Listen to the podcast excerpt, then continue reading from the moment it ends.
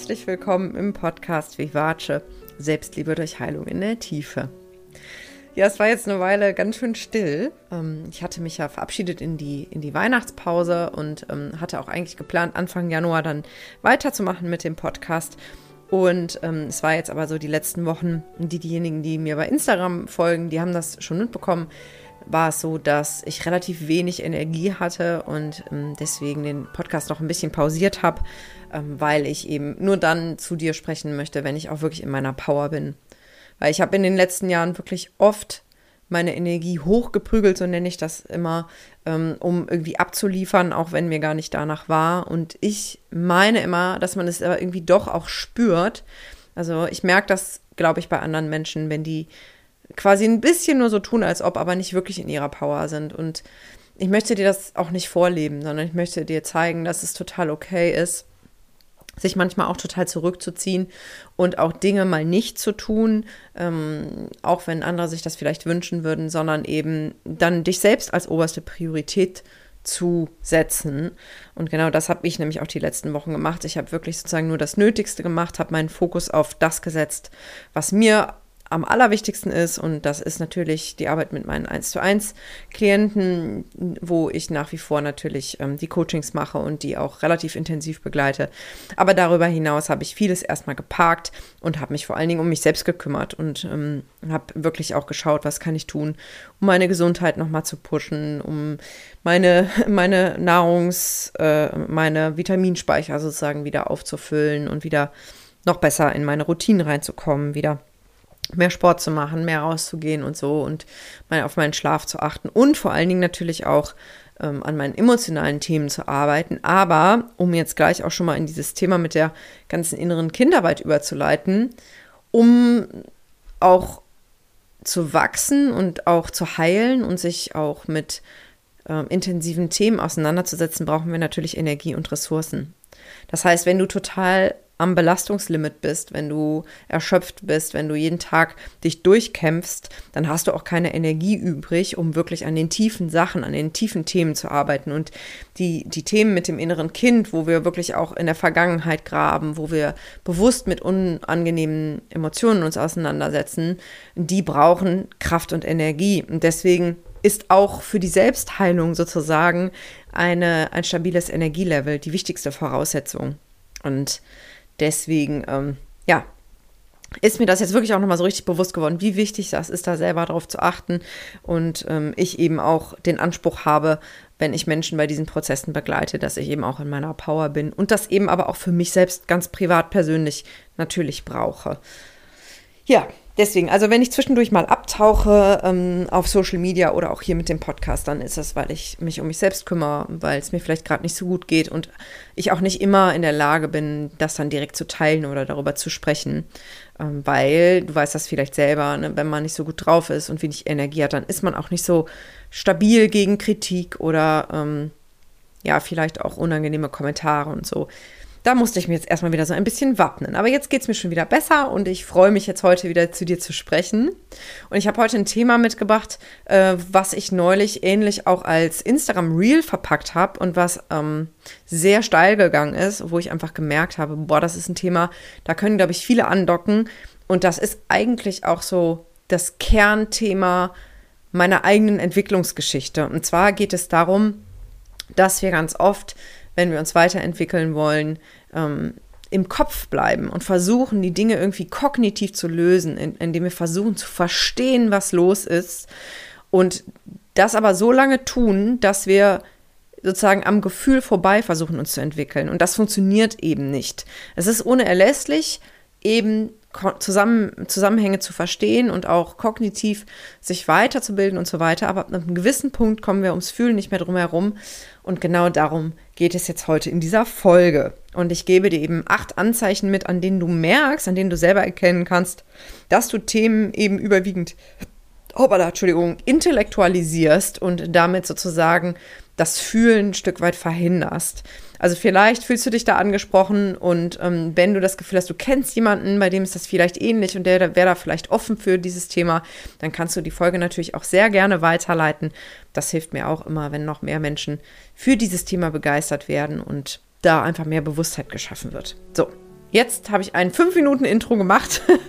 so lange glaube ich noch nie und wünsche dir jetzt ganz viel Freude beim Zuhören.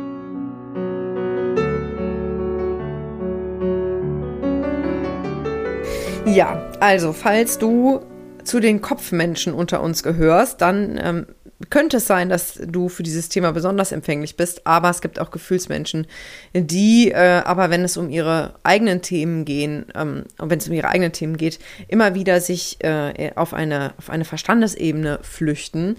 Und ich hatte es gerade im Intro schon erwähnt, ich habe das selbst viele Jahre gemacht und das Frustrierende dabei war, dass ich das gar nicht so richtig gemerkt habe. Das heißt, ich habe wirklich gedacht, ich mache ja schon alles, um mich weiterzuentwickeln. Ich mache doch schon alles, um meine Themen zu lösen, um auch meine Vergangenheit zu verarbeiten und hinter mir zu lassen und um noch mehr in meine Power zu kommen. Ich habe wirklich gedacht, ich bin auf einem richtig guten Weg und ich tue ja schon alles, was in meiner Macht steht.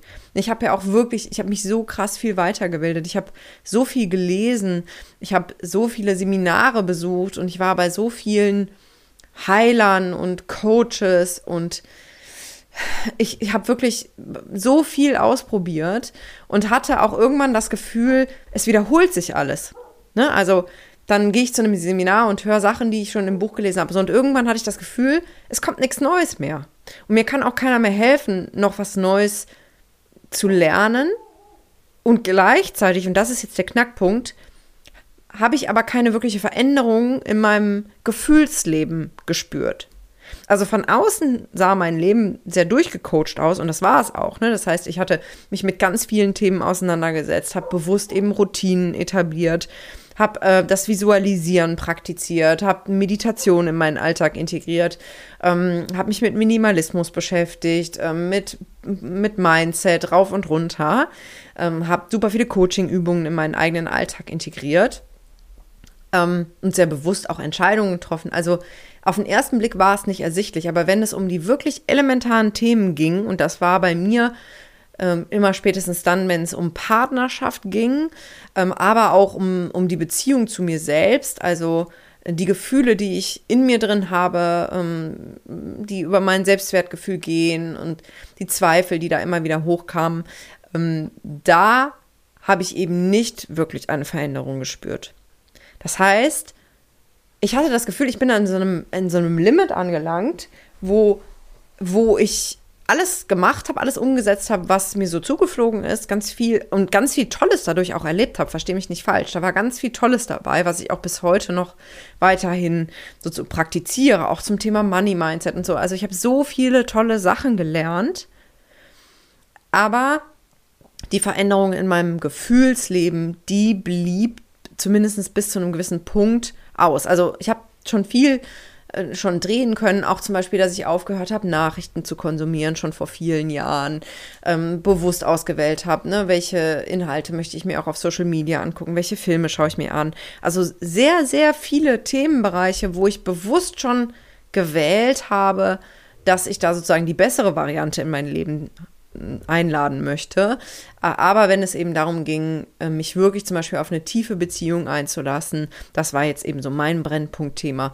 Und ähm, wirklich meinen mein Wert zu fühlen und mir nicht nur einzureden, dass ich toll bin, sondern zu spüren, ich bin ein liebenswerter Mensch, das blieb eben ein Stück weit aus. Und dann bin ich auf die innere Kindarbeit gestoßen. Das war damals, als ich das erste Mal kennengelernt habe im Rahmen von einem von einem Retreat, das war ein mehrtägiges schamanisches Retreat vor einigen Jahren, wo ähm, wir tief in diese innere Kindarbeit eingetaucht sind. Und da sind bei mir echt die Dämme gebrochen. Und da habe ich echt gemerkt, okay, wow, ähm, das geht jetzt auf einem, auf einem ganz anderen Level weiter, was einfach an meinem Kopf vorbeigeht.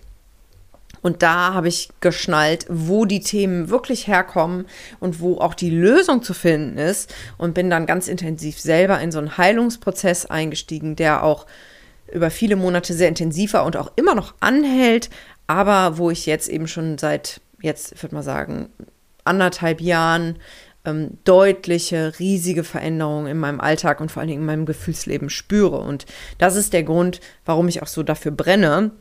Und ich habe jetzt heute in dieser Podcast-Folge mal an acht Anzeichen mitgebracht, an denen du selber erkennen kannst, falls du auch deine Themen intellektualisierst, also sozusagen versuchst, rational zu lösen, mit dem Verstand zu lösen und nicht wirklich ins Gefühl gehst. Und das sind Punkte, die dir vielleicht, die dich vielleicht überraschen werden, ja, ähm, weil sie eben auf den ersten Blick sehr lösungsorientiert wirken.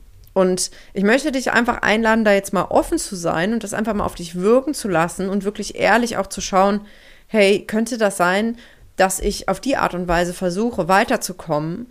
Und vielleicht spürst du dann auch schon beim Zuhören, dass es da noch mehr gibt.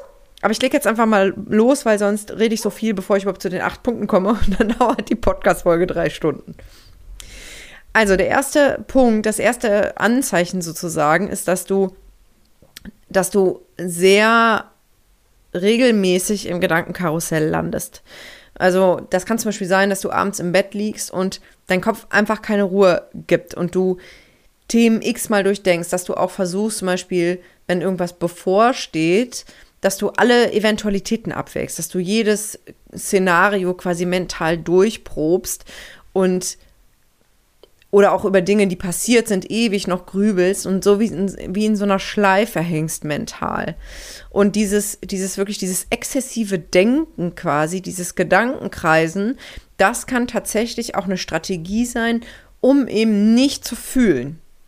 Weil ich kann dir ein konkretes Beispiel sagen. Stell dir vor, du hast ähm, in, in einer Woche einen, eine Prüfung, eine wichtige Prüfung, ja, und du du merkst, boah, das beschäftigt dich irgendwie total und dann, dann überlegst du, okay, wie kann ich das Lernen noch mehr verbessern? Wie kann ich ähm, mich da optimal darauf vorbereiten? Was passiert, wenn ich scheitere? Was mache ich denn dann? Und oh Gott, oh Gott, okay, aber äh, dann könnte ich noch das und dies und jenes. Das heißt, du, du, du beißt dich da gedanklich so richtig dran fest.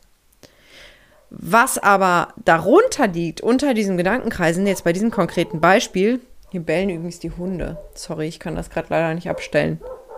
Ich hoffe, du verstehst mich trotzdem noch gut. Was aber ja eigentlich unter diesen Gedankenkreisen ist, ist, dass du ja Angst hast. Das heißt, das Gefühl, was eigentlich deine Aufmerksamkeit bräuchte, wäre die Angst.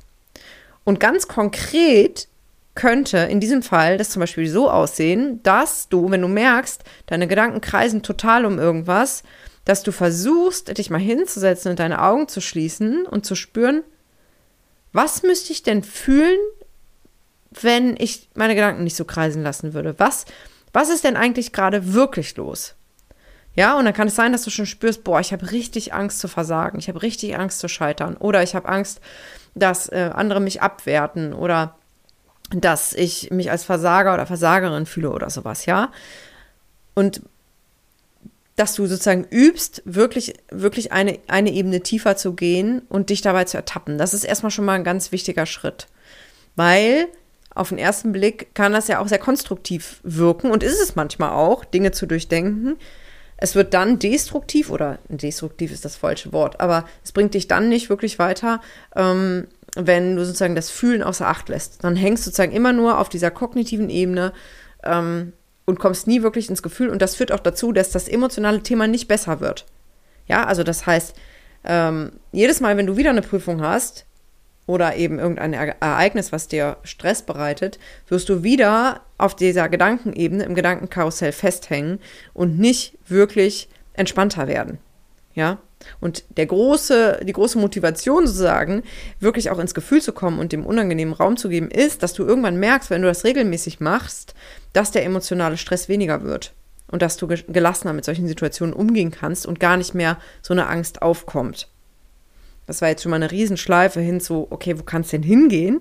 Ja, und was bringt das denn, wenn ich stattdessen fühle? Weil es ist auch wichtig zu verstehen, dass wir ja gute Gründe haben, warum wir uns im Kopf halten.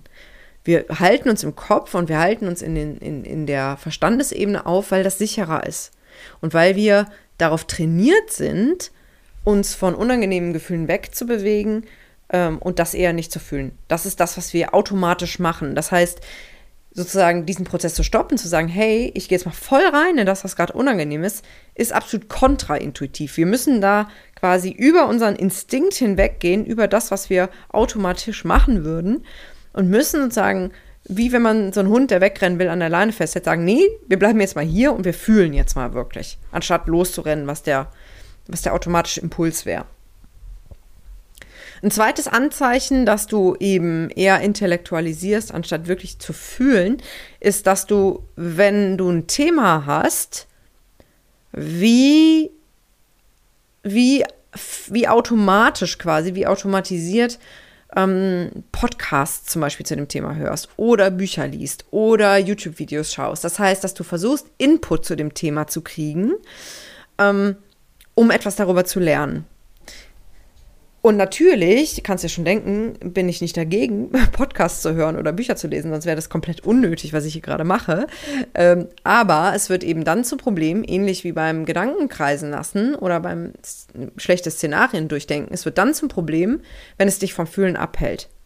Und es gibt wirklich Menschen, und ich kenne einige auch in meinem eigenen Umfeld, die, die so darauf fixiert sind, irgendwie was Neues zu irgendeinem Thema ler zu lernen, zum Beispiel, wie kann man besser mit Stress umgehen oder wie kann man mm, sein, ähm, wie kann man seine Süchte in den Griff kriegen oder wie kann ich es schaffen, dass ich mir Kritik nicht mehr so persönlich nehme oder wie kann ich es schaffen, dass ich mich besser abgrenzen kann gegenüber meiner Familie, um einfach nur mal jetzt querbeet irgendwelche Themen zu nennen, die dann so darauf konzentriert sind, sich tausend Sachen dazu durchzulesen und noch mehr darüber zu lernen, dass sie verhindern, unbewusst ins Gefühl zu kommen.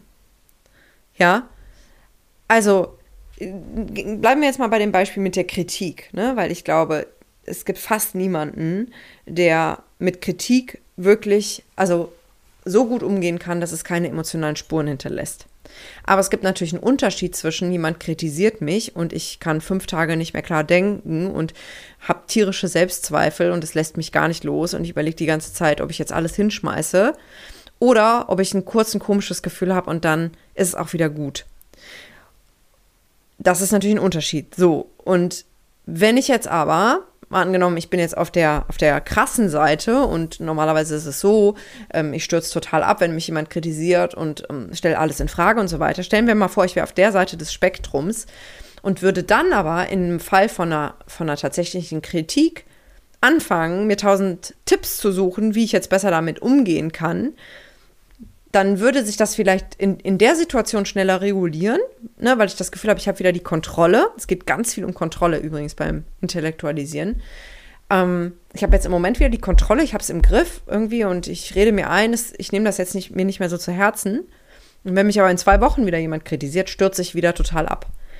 Was ich tun müsste, um das Thema wirklich nachhaltig zu, zu transformieren und in eine, in eine, ich sag mal, auf die andere Seite des Spektrums zu kommen, wo ich entspannter damit umgehen kann, wäre in dem Moment, mal angenommen, mir schreibt jemand einen Brief und greift mich total an und, und kritisiert mich, dann müsste ich eigentlich, wenn ich wirklich nachhaltig damit umgehen möchte, mich hinsetzen und voll in das Gefühl reingehen, was gerade in mir ausgelöst wird. Und das ist natürlich unangenehm, das tut natürlich weh, weil es kann sein, dass da eine Riesenpalette von Selbstzweifel, von einem Gefühl, ich bin nicht gut genug, von niemand mag mich, ich gehöre nicht dazu, was weiß ich. Es kann sein, dass ein Haufen Kindheitswunden hochbrennen und das richtig unangenehm ist.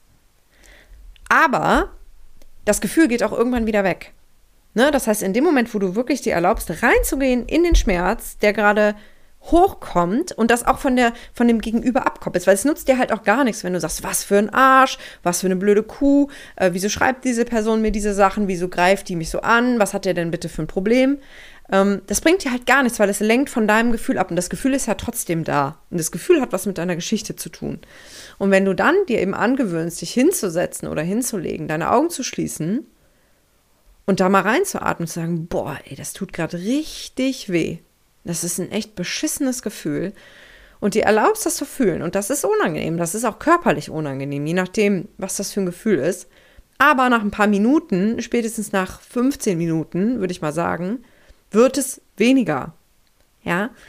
Und kann es ein bisschen abfließen. Das ist jetzt noch keine innere Kindarbeit, aber es ist zumindest etwas, mh, mm, etwas nachhaltiger, weil du den Emotions- Stau, der sowieso immer da ist und der in solchen Triggersituationen nur angepiekst wird, mal abfließen lässt, anstatt, wie du es vielleicht sonst immer machst, alles mit dem Kopf zu lösen und eben zu intellektualisieren und scheinbar konstruktiv damit umzugehen, aber eben nicht wirklich, weil du dein Gefühl und auch deine Körperempfindung nicht mitnimmst.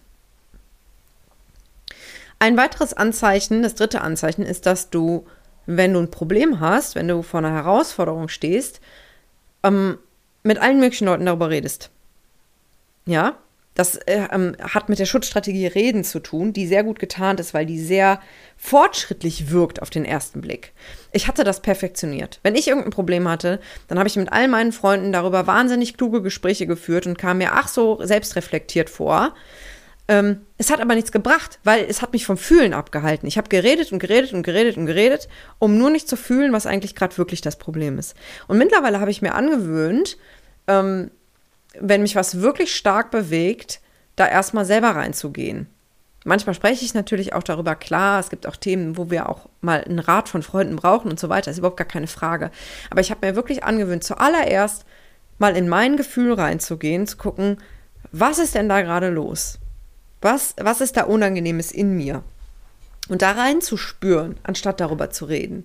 Und das ist total ungewohnt, wenn man das, wenn man sozusagen total standardisiert immer über alles redet und reflektiert. Aber es ist das, was nachhaltiger ist, weil Reden ist super wichtig, gerade für Menschen, denen es schwerfällt, über ihre Themen zu reden und die das vielleicht auch lange nicht gemacht haben. Es ist ein super wichtiger erster Schritt, aber ab einem gewissen Punkt bringt es dich nicht weiter. Ja, also falls du dich dabei ertappst, dass du so eine Räderin oder so ein Räder bist und ähm, ganz viele kluge Gespräche führst, vielleicht sogar auch mit Coaches oder Therapeuten. Es gibt auch viele Coaches und Therapeuten, die auf dieser kognitiven Ebene bleiben. Und das ist in vielen Fällen auch sinnvoll, aber wenn du wirklich eine nachhaltige Veränderung willst, die wirklich tief geht, und dazu ist auch nicht jeder bereit, das ist mir völlig klar, aber wenn du das wollen solltest, dann wäre mein Tipp eben zu versuchen, das Reden abzustellen, wenn du wirklich getriggert bist, wenn du vor einer Herausforderung stehst, erstmal nicht zu reden, sondern zu fühlen.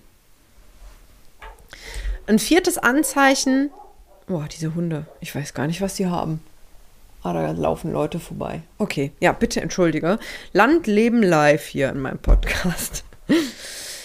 Ein viertes Anzeichen ist, dass du sehr oft gereizt und empfindlich bist. Das ist eher so ein indirektes Anzeichen, ähm, hat auf den ersten Blick nichts damit zu tun. Aber wenn du, wenn du leicht reizbar bist und gefühlt so, eine, so dünnhäutig bist, dann liegen ja deine Nerven blank. Und das, das kann, kann darauf hinweisen, dass ein Haufen Emotionen unter der Oberfläche brodeln und nicht so richtig hochkommen, weil sie eben weil, die, weil es keine Tür gibt. Du kannst dir das vorstellen wie so ein Raum, der total vollgestopft ist mit Leuten ähm, und die wollen alle raus und wenn du die Tür nicht aufmachst, dann schlagen die sich irgendwann die Köpfe ein. Ja, so ist das ein bisschen auch mit deinen Emotionen. Wenn die nie raus können, dann, dann richten die trotzdem ihren, dann richten die trotzdem Unheil an. Das heißt, du musst ab und zu mal diese Tür aufmachen und die, die, die weinenden oder wütenden Wesen da rauslassen. Ähm, und dann ist auch erstmal wieder gut. Also, wenn du merkst, du bist oft gereizt, du bist super empfindlich und dünnhäutig, dann wäre es vielleicht mal an der Zeit, dich hinzulegen, dich hinzusetzen, deine Augen zu schließen, vielleicht eine Musik anzumachen, die dir hilft zu fühlen und zu gucken, hey, was ist denn eigentlich gerade wirklich los? Weil oft wissen wir das gar nicht so richtig bewusst. Das kann ich selber auch.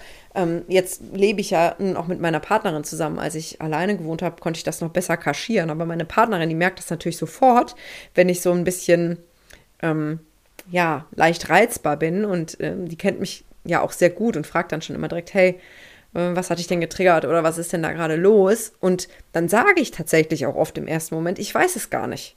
Ich weiß nicht, was los ist. Ich bin irgendwie, ich bin empfindlich, ich habe schlechte Laune und ich weiß gar nicht warum. Und das bedeutet aber nicht, dass da nichts ist. Und das gebe ich dir jetzt eben auch weiter. Wenn du, wenn du gereizt bist, wenn du genervt bist, wenn du schlechte Laune hast, dann hat das einen Grund. Ja, vielleicht kennst du das auch, dass du dann, dass du dann auch schon mal wütend auf dich selber bist, dass du gar nicht weißt, was du jetzt für ein Problem hast und warum du dich jetzt so anstellst und eigentlich ist doch alles gut. Das bringt dich aber auch nicht weiter, weil wenn du, wenn deine Stimmung quer hängt, dann, dann gab es irgendeinen Auslöser, den du aber vielleicht nicht bewusst mitgekriegt hast. Wenn du aber versuchst, das krampfhaft mit deinen Gedanken in den Griff zu kriegen und, und zu scannen, hey, was war denn die ganze Zeit, dann wirst du wahrscheinlich nicht zur Quelle kommen. Wenn du dich aber hinsetzt und deine Augen schließt und ins Gefühl gehst und zum Beispiel anfängst, aus laut auszusprechen, was sind da gerade für Gedanken in dir drin, dann wirst du irgendwann merken, ah, da war ja gestern Abend dieses Telefonat und seitdem geht es mir so, okay, was ist denn da passiert? Die Person hat das und das gesagt und das hat bei mir so ein Gefühl ausgelöst, ah, okay. Ja, da kommst du aber nicht dran, wenn du sozusagen alles nur auf der Verstandesebene löst, sondern dein Gefühl hat oder so, ich sag mal andersrum, wenn du ins Gefühl kommst, dann zwackst du eine ganz andere Intelligenz in dir an. Zwackst du die an? Das war jetzt eine komische Formulierung. Zapfst. Ja, du zapfst. Man zwackt etwas ab und ab und man zapft etwas an. So rum. Meine Güte, da habe ich einen Knoten im Kopf. Genau. Ein weiteres Anzeichen, dass du Themen eher mit dem Kopf löst und eher intellektualisierst, anstatt wirklich ins Gefühl zu gehen, ist, dass du als Kind schon oft gehört hast, dass du sehr frühreif bist, dass du reif für dein Alter ist, dass du schon sehr erwachsen bist. Ähm, dieser Zusammenhang ist jetzt auch auf den ersten Blick noch nicht so ersichtlich, aber ich versuche es dir zu erklären. Wenn du, wenn du früh gehört hast, dass du schon sehr reif für dein Alter bist, dass du sehr vernünftig und sehr verantwortungsbewusst bist und dass du ja vielleicht auch sehr gut zuhören kannst und ja einfach quasi frühreif bist, dann könnte es sein, Achtung, könnte, nicht muss, ne? Aber es könnte sein, dass das damit zusammenhängt, dass du früh gelernt hast, deine Gefühle zu steuern, in den Griff zu kriegen, weil du vielleicht früh auch relativ erwachsen sein musstest, weil du vielleicht viel Verantwortung übernehmen musstest, weil du vielleicht auch Eltern hattest, die nicht so für dich sorgen konnten, wie du das gebraucht hättest. Die zum Beispiel vielleicht selber krass mit ihren Emotionen überfordert waren und wo du schon früh wie in so eine Psychologenrolle gerutscht bist und versucht hast, immer deine Eltern emotional zu versorgen und denen zuzuhören, ihre Stimmungen auszugleichen und eben sozusagen die oder der Erwachsene in der Runde zu sein. Und das wirkt nach außen hin natürlich erstmal toll. Dann warst du vielleicht auch sehr angepasst, hast vielleicht gelernt, auch mitzudenken, im Haushalt zu helfen, die Themen im Blick zu haben, zu gucken, wie es allen geht. Aber du hast eben wahrscheinlich nicht gelernt, wenn du so tickst, dass wie du mit deinen Emotionen umgehen kannst, weil du eben Vorbilder hattest, die äh, mit ihren eigenen Gefühlen meistens oder immer überfordert waren, ähm, die vielleicht un, un kontrollierbare Wutausbrüche hatten, äh, die viel geweint haben und aber dich da nicht mit einbezogen haben oder die vielleicht gar keine Gefühle gezeigt haben, so dass du, dass du das gar nicht gelernt hast, sondern du hast gelernt, dich gefälligst zusammenzureißen und vernünftig zu bleiben. Und deswegen kann es eben sein, wenn du das gespiegelt bekommen hast früher, dass du eben sehr reif für dein Alter bist, dass du heute eben auch noch versuchst, dich sehr stark zu kontrollieren und im Griff zu haben, möglichst auf andere zu achten und gar nicht und deine Gefühle quasi die meiste Zeit wie unter so einer Oberfläche brodeln und gar nicht richtig hochkommen. Ich habe zum Beispiel eine Klientin, wo ich das auch richtig merke, wenn wir innere Kindarbeit machen, dass, dass, die, dass die Gefühle wie so anklopfen, aber gar nicht richtig rauskommen, weil sie schon so früh gelernt hat, ähm, wenn ich richtig, wenn ich mich richtig gehen lasse, wenn ich richtig doll weine oder wenn es mir richtig schlecht geht und ich meine ganzen Gefühle richtig rauslasse, dann kann mir aber keiner helfen. Und dann bin ich total hilflos und dann weine ich und niemand kann mich trösten, weil meine Eltern selber nicht so richtig damit umgehen können. Und die dann als Erwachsene immer noch sehr kontrolliert sind und, und das wirklich quasi erstmal lernen müssen, ihre Gefühle wirklich zu fühlen und durch sich durchfließen zu lassen. Die meisten haben wie so einen riesen Energiestau, Gefühlsstau und äh, versuchen gleichzeitig alles zu kontrollieren und Lösungen zu finden und eben vernünftig zu sein. Und es bringt dich aber eben auf Dauer nicht wirklich weiter. Ich weiß, wovon ich rede. Ein sechstes Anzeichen, das ist eigentlich ähnlich wie das mit den, mit den Büchern und dem Podcast, ist, dass du versuchst, ähm, über Journaling, also übers Schreiben, deine Gefühle zu lösen. Und Achtung, auch hier wieder. Journaling ist eine mega tolle Methode. Ich journal selbst regelmäßig. So alle paar Tage oder paar Wochen, je nachdem, wie es mir so geht, ähm, versuche ich auch durch Schreiben mehr Klarheit in meinen Kopf zu kriegen, meine Gefühle zu sortieren. Das ist super wichtig und eine tolle Methode. Aber wenn du eben wenn du das ausschließlich tust, wenn das sozusagen der einzige Weg ist, wie du versuchst, deine Themen zu bearbeiten, dann bleibt es eben ein Stück weit an der Oberfläche. Es ist sozusagen keine Alternative zur wirklichen emotionalen Arbeit, sondern es ist eine Ergänzung. Weil du ein Stück weit natürlich dann doch rationalisierst und versuchst eben mit dem bewussten Verstand an die Themen ranzugehen. Deswegen, wenn du das von dir kennst, wäre mein Tipp, das Journaling auf jeden Fall beizubehalten, aber Wege zu finden und vielleicht ist es auch gut, wenn du dir dabei Unterstützung suchst von einem Coach oder von einem Therapeuten, der darauf spezialisiert ist, dass du dir jemanden suchst, der dir wirklich hilft, aber richtig ins Gefühl reinzukommen und die Themen auf emotionaler Ebene auch zu bearbeiten, weil sonst bleibst du immer an dieser Oberfläche und drehst dich im Kreis. Das kennst du vielleicht auch selbst, wenn du alte, alte Notizen aus Tagebüchern oder Journals dir anschaust, dass du manchmal vielleicht denkst, boah, mit dem, an dem Thema bin ich ja immer noch dran. Das hat sich ja immer noch nicht gedreht. Wie kann denn das sein? Erkläre ich dir gerade, wie das sein kann. Und ich hoffe, du kannst mir folgen und verstehst die Zusammenhänge. Wenn nicht, gerne fragen, schick mir eine E-Mail, schick mir eine Nachricht bei Instagram. Dann kann ich das auch noch mal ein bisschen ausführen. Ein siebtes Anzeichen ist, dass du, dass du versuchst, deine Vergangenheit zu analysieren und Zusammenhänge mit der Gegenwart herzustellen. Gerade wenn du jetzt diesen Podcast hörst, kann es ja sein, dass du dich für das Thema mit dem inneren Kind eben schon interessierst und dass du versuchst eben auch wirklich Erklärungen zu finden, warum du bist, wie du bist und warum du die Themen hast, die du eben hast und schaust vielleicht, hey, was war da los in meiner Kindheit und was war da los in meiner Jugend, wie war die Beziehung zu meinen Eltern und so.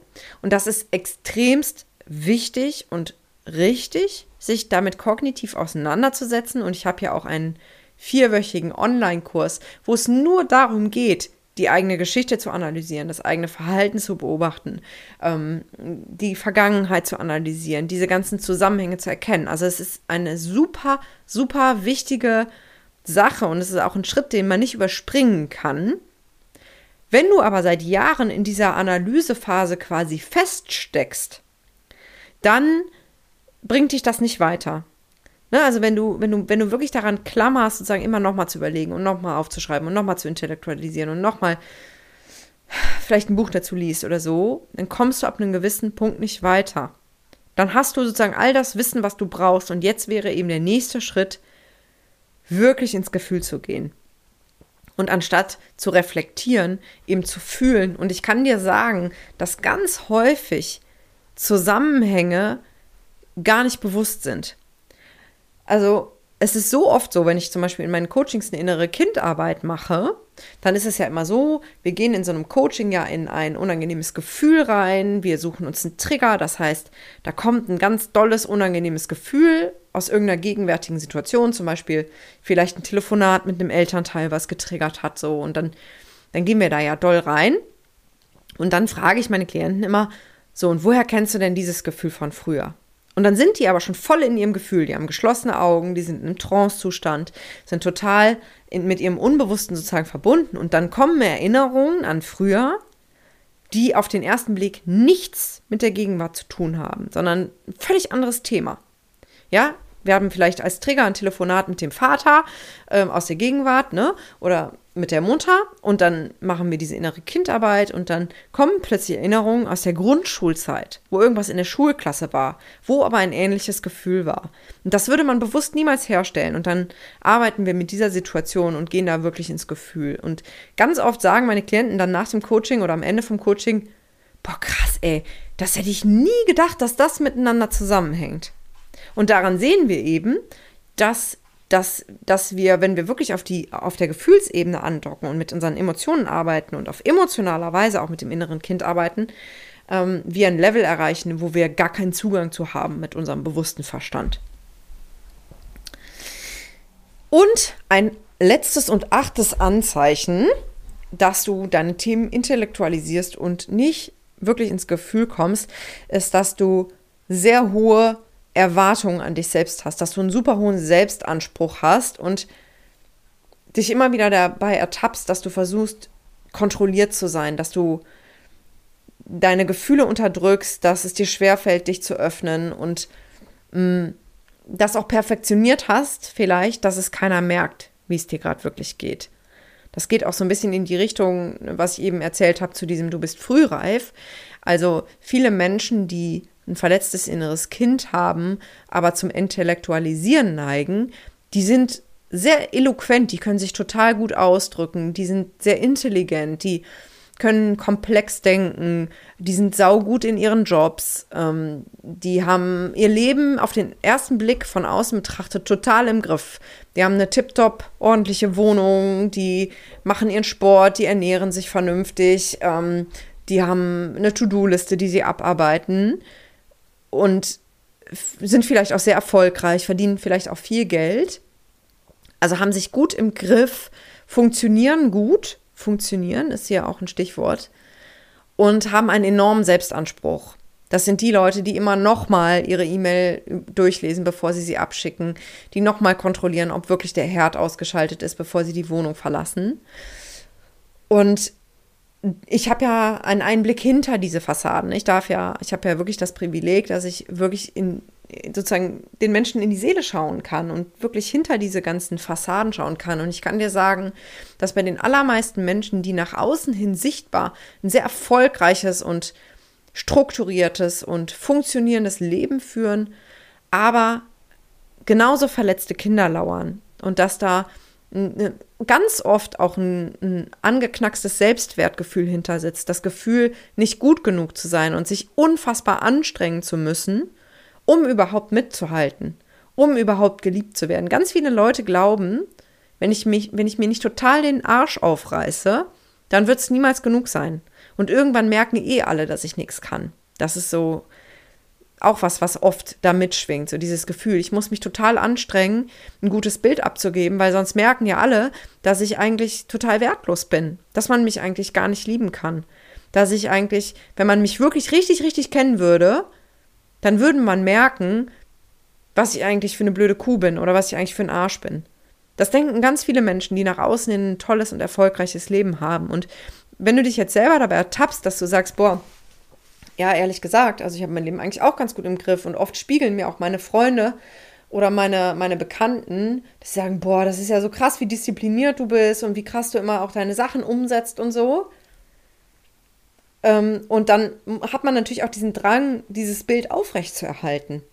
Ich hatte zum Beispiel mal eine Klientin, die auch ähm, wirklich super erfolgreich, super intelligent, ihr Leben tiptop im Griff, äh, total saubere Wohnung, immer alles total durchstrukturiert.